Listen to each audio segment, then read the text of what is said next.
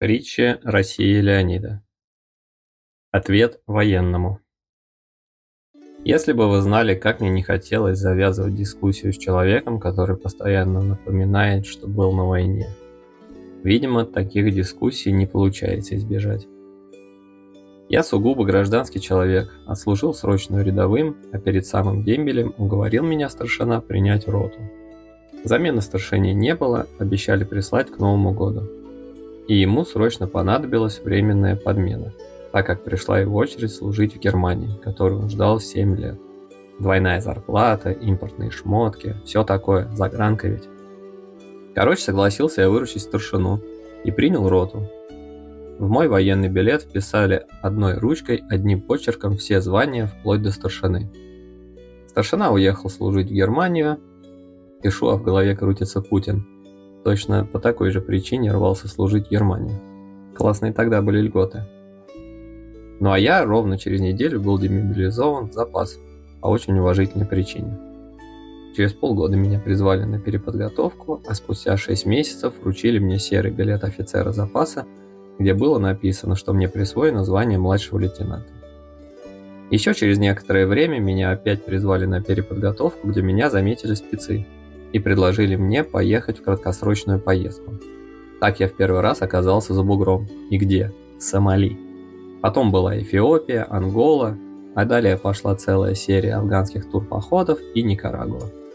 Спецы меня признали, а в Афганистане вообще считали меня полностью своим, но лишь после одного инцидента в Кандагаре. Дело в том, что раньше никто толком не видел меня в деле. Вроде бы я участвовал во многих операциях, но все эти операции заканчивались как-то неестественно спокойно. Этот факт нервировал многих любителей острых ощущений. Война все-таки место, где можно показать удаль молодецкую по всей военной красе. А с Леонидом как-то все скучно. Пошли, сделали, пришли обратно. Ни тебе перестрелок, ни тебе опасности. Все как в турпоход, за исключением отсутствия музыки и девчат. Инцидент начался еще в самолете. Самолет у меня привезли в гражданской одежде. Поздоровавшись с присутствующими, я стал переодеваться, спрашивая, куда в этот раз?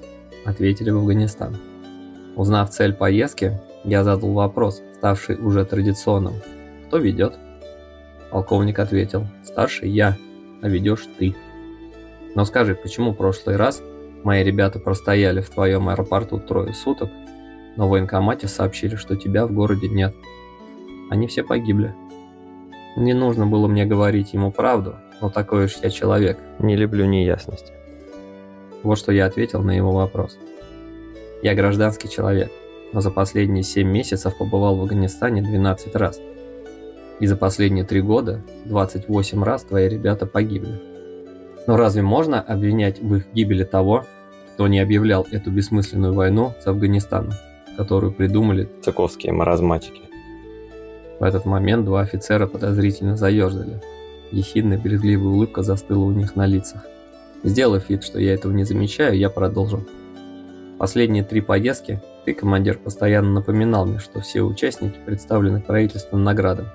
Я читал в газетах, что представили к наградам только 8 мне известных человек, а остальные кто такие и почему моей фамилии не оказалось среди награжденных.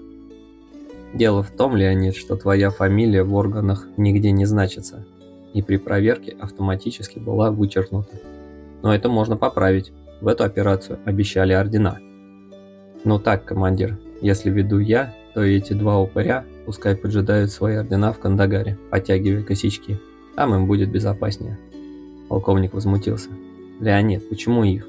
Убирай кого угодно, но их нельзя. Это приказ сверху. Поэтому мне нужно связаться с центром и он ушел в кабину пилота. Разговор продолжился с одним из упырей, и начал его он. «Леонид, ты видишь нас первый раз, поэтому не можешь знать нас и тем более обоих сразу. Ну, во-первых, тебя я вижу второй раз, а первый раз я тебя увидел полтора года назад в Москве у входа в школу профсоюзов. Ты провожал какого-то генерала, услужливо закрывая за ним дверцу Волги. Делал ты тогда все не так, как это делают подхалимы. С одной стороны, ты вроде бы выполнял формальный ритуал этикета, а с другой стороны, было еще в тебе что-то неуловимое. И тогда я почему-то решил, что ты провожал своего отчима. Глаза у разговорчивого упыря от удивления расширились, и он сглотнул слюну, чем подтвердил мои слова. Я продолжал. Упырями я называю тех, кто занимается не своим делом. Например, ты совсем не подходишь для спецкоманды.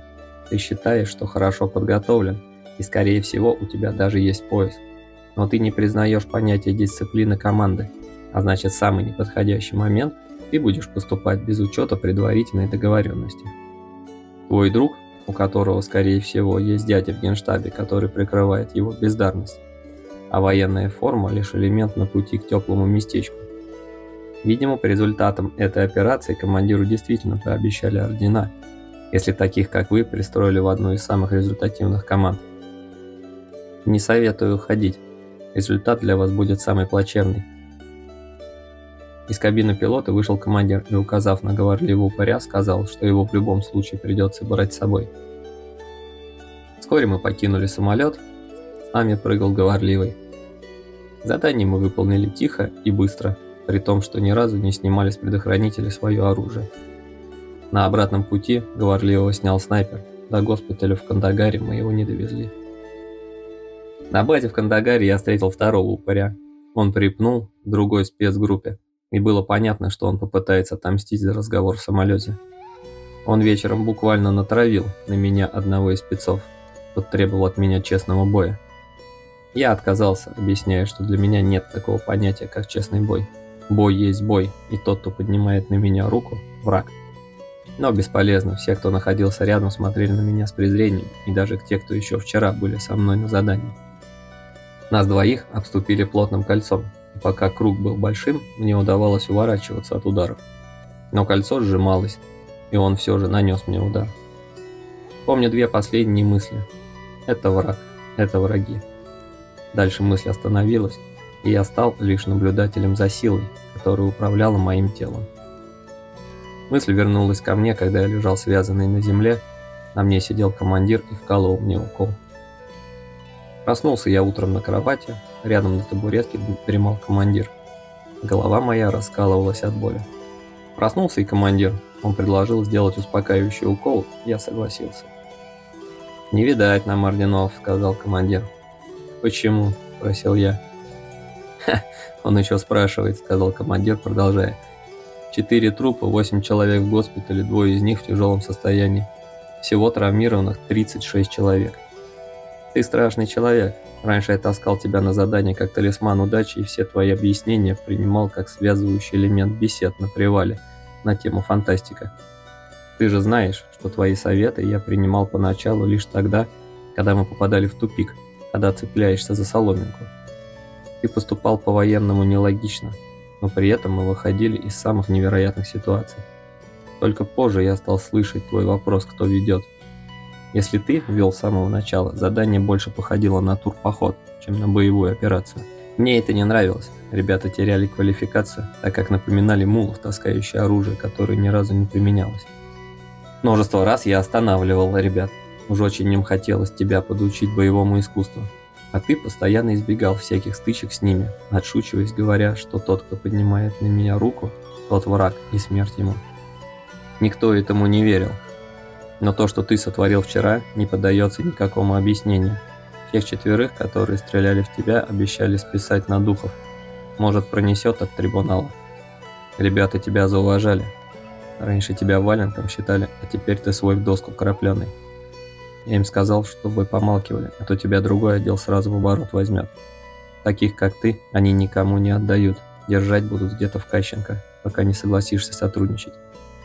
Теперь ты мне должник, ведь тебя даже когда связали, хотели пристрелить. Да и когда тебя усыпили, все равно хотели пристрелить. Но я им не позволил. Может, подучишь моих ребят своим приемом, и мы в расчете. Если бы даже некоторые части армии обладали тем, чем обладаешь ты, наша армия была бы самой непобедимой. Вот что я ответил ему. Должником, говоришь, я стал тебе, и нужно подучить твоих ребят? Ну что ж, достань свой пистолет и стреляй в меня. Стреляй, стреляй, ты же хотел подучиться. Он неуверенно нажал на курок, но выстрела не последовал. Он нажал еще раз, но выстрелов также не было. «Перезаряди обойму и стреляй», — сказал я. Перезаряжая обойму, он увидел, что первой не было патронов. Но нажав курок пистолета с новой обоймы, выстрела также не последовало. Курок заклинил. «Пойми, командир, не ты вчера не давал пристрелить меня, а сила, которую я выпустил из себя. Это она позволяла вам делать со мной только то, что не опасно для моей жизни. Я сам еще толком не умею управлять этой силой и отпускаю ее только в момент реальной угрозы моего здоровья. И она сама делает то, что необходимо. То, что произошло с твоим пистолетом, это лишь маленький элемент силы, которым я научился управлять. Свой пистолет теперь можешь выбросить, он больше никогда не выстрелит, так как все его детали склеились. А насчет долга ты бы лучше вспомнил Никарагу и подумал, где бы ты сейчас был, если бы меня не было тогда с вами. Что касается армейских частей, состоящих из воинов, которые обладают такой силой, как у меня, то это принципиально невозможно, так как эта сила дается только для защиты и только для того, чтобы выбрать путь самопознания. Эта сила не защищает невежественного человека, а военный человек по сути своей обязан стоять на страже всего государства, невзирая на то, из каких людей состоит все общество этого государства. В невежественном обществе к управлению государством в конечном итоге приходят вот такие упыри. Вчера он, подстрекая, подтолкнул человека к драке, в которой погибло четыре человека. И хотя он не участвовал в вашей операции, он будет представлен к награде, а заодно и звание получит. А потом, добравшись до карьерной лестницы, доверху будет провоцировать на драку, подобную Афгану, и военному человеку придется ввязываться в эти драки. Но грядут большие перемены. Эра созвездия рыб заканчивается в 2000 году. Наступит эра созвездия Водолей. К этому времени жизнь в Союзе кардинально изменится, причем в худшую сторону. Настанет золотое время упырей. Они будут упиваться властью. На видимую вершину власти они будут назначать недалеких, но управляемых людей – коррупция и бандитизм примет общегосударственные масштабы во всех сферах советского общества. Для военных и других силовых структур будет придумываться ситуации, в которых они будут обязательно погибать, даже не выезжая из Союза. Это будет делаться для того, чтобы они не бузили, а были заняты привычным делом. Но будет кое-что и хорошее. Стрессовые ситуации будут подталкивать людей к изучению тайных и запретных знаний. И такие, как я, выйдут из многовекового подполья и будут обучать людей познавать себя. Благо упырям до них не будет никакого дела, так как они в это не могут поверить. Упыри будут рожать только девочек, но если у них родится мальчик, то он обязательно заболеет неизлечимой болезнью и погибнет. Это и многое другое я увидел, пока спал. Не нравится мне видеть будущее, нравится мне его делать. Только ты вчера вколол мне какую-то бяку, и я всю ночь смотрел плохое кино о будущем времени. Что за дрянь такая неуправляемая? Новинка, сказал он. Она нужна для усыпления противника. Извини, я вколол тебе двойную дозу.